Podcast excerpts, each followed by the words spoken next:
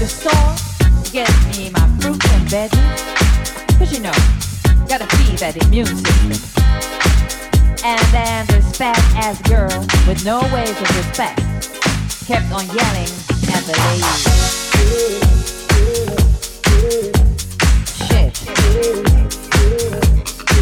So people, don't let it get you to your head. Keep it cool and relax. Cause I don't like that shit. You know?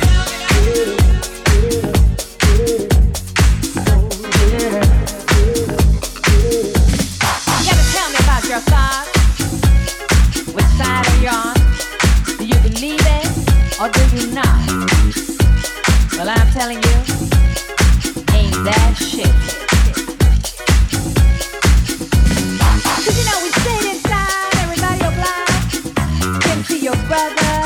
Father or your mother. Fucking up your fears. Well, ain't that